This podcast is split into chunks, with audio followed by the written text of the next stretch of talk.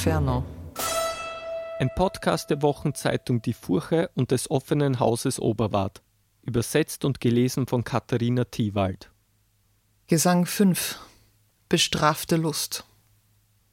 So stiegen wir vom ersten in den zweiten Kreis hinunter. Minos, die Bestie, ist dort postiert und knurrt. Er ist es, der die Sünden prüft und kundgibt, in welchen Kreis der Sünder muss. Dichte Reihen stehen vor ihm an. Du näherst dich dem Haus, in dem die Schmerzen wohnen, sagte Minos mir. Lass dich nicht täuschen davon, wie breit der Eingang ist. Jetzt machte sich der Klang von Trauer mir bemerkbar, hörbar. Ich kam zu einem Ort, der völlig lichtlos war, doch es toste wie das Meer, wenn ein Gewitter drüber steht.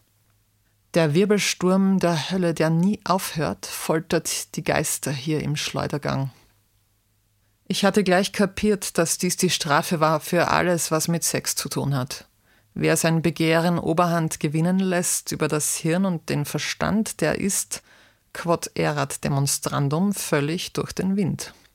Wie ihre Flügel in der kalten Zeit die Stare tragen in dichten großen Schwärmen, so treibt der Wind diejenigen, die nur ans Vögeln denken, hin und her und rauf und runter.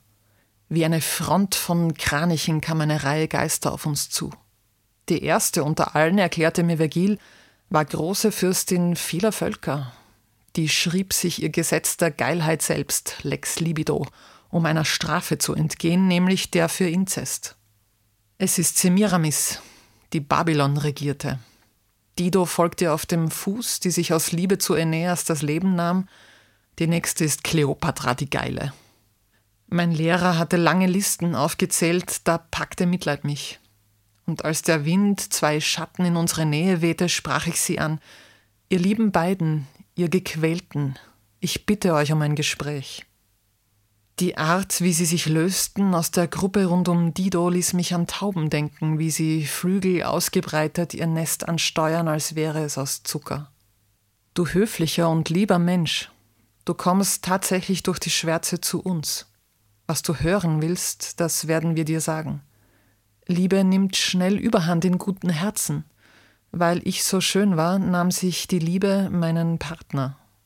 Liebe, die es den Geliebten nie erspart zu lieben, packte mich durch seine Schönheit. Liebe war das Todesurteil für uns beide. Ein weitaus tieferer Höllenkreis erwartet den, der uns das Leben nahm. Ich hatte die zwei wunden Seelen angehört und sagte, Francesca, deine Qualen treiben mir die Tränen in die Augen. Sag mir aber in der Zeit, als ihr nur prickelnd süße Sehnsucht hattet, wann und wie erlaubte euch die Liebe zu erkennen, dass der andere ebenfalls ganz zweifellos begehrt. Sie sagte mir, eines Tages lasen wir gemeinsam einfach so aus Spaß in Lancelots Geschichte, wie Liebe ihn gefangen nahm, wir waren nur zu zweit. Immer öfter warfen wir einander Blicke zu über den Bücherrand und wurden beide blasser.